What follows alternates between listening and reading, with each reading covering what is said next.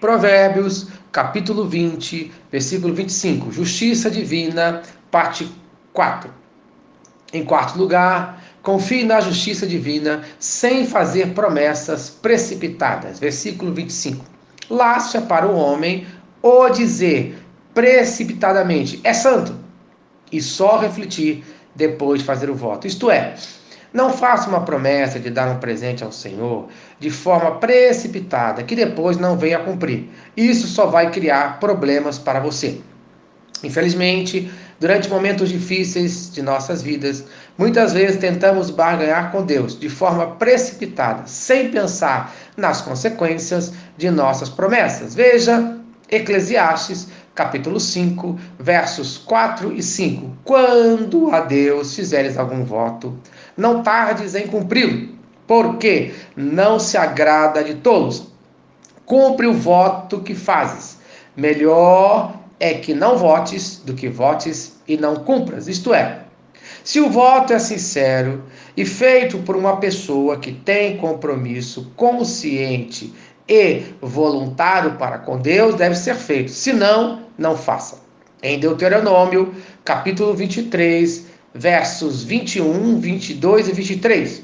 Quando fizeres algum voto ao Senhor, teu Deus, não tardarás em cumpri-lo, porque o Senhor teu Deus certamente o requererá de ti, e em ti haverá pecado. Porém, abstendo-te de fazer o voto, não haverá pecado em ti. O que proferiram os teus lábios, isso guardarás e o farás, porque votaste livremente ao Senhor teu Deus, o que falaste com a tua boca. Isto é, cumpra os teus votos feitos para Deus o mais rápido possível, diminuindo assim a possibilidade de quebrar o seu voto. Se não pretende cumprir, é melhor não prometer, não votar. Não faça votos apenas como uma troca com Deus.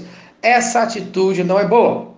Vejamos alguns exemplos na Bíblia. Juízes, capítulo 11, versos 30 e 31. Fez Jefté um voto ao Senhor e disse: Se com efeito me entregares os filhos de Amon nas minhas mãos, quem primeiro da porta da minha casa me sair ao encontro, voltando eu vitorioso dos filhos de Amon, esse será do Senhor, e eu o oferecerei em holocausto.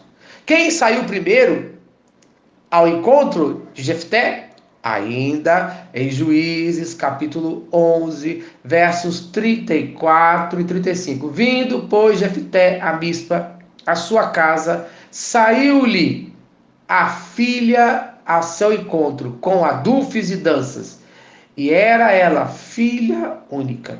Quando a viu, rasgou as suas vestes. Isto é, ele se arrependeu de tristeza pelo seu voto.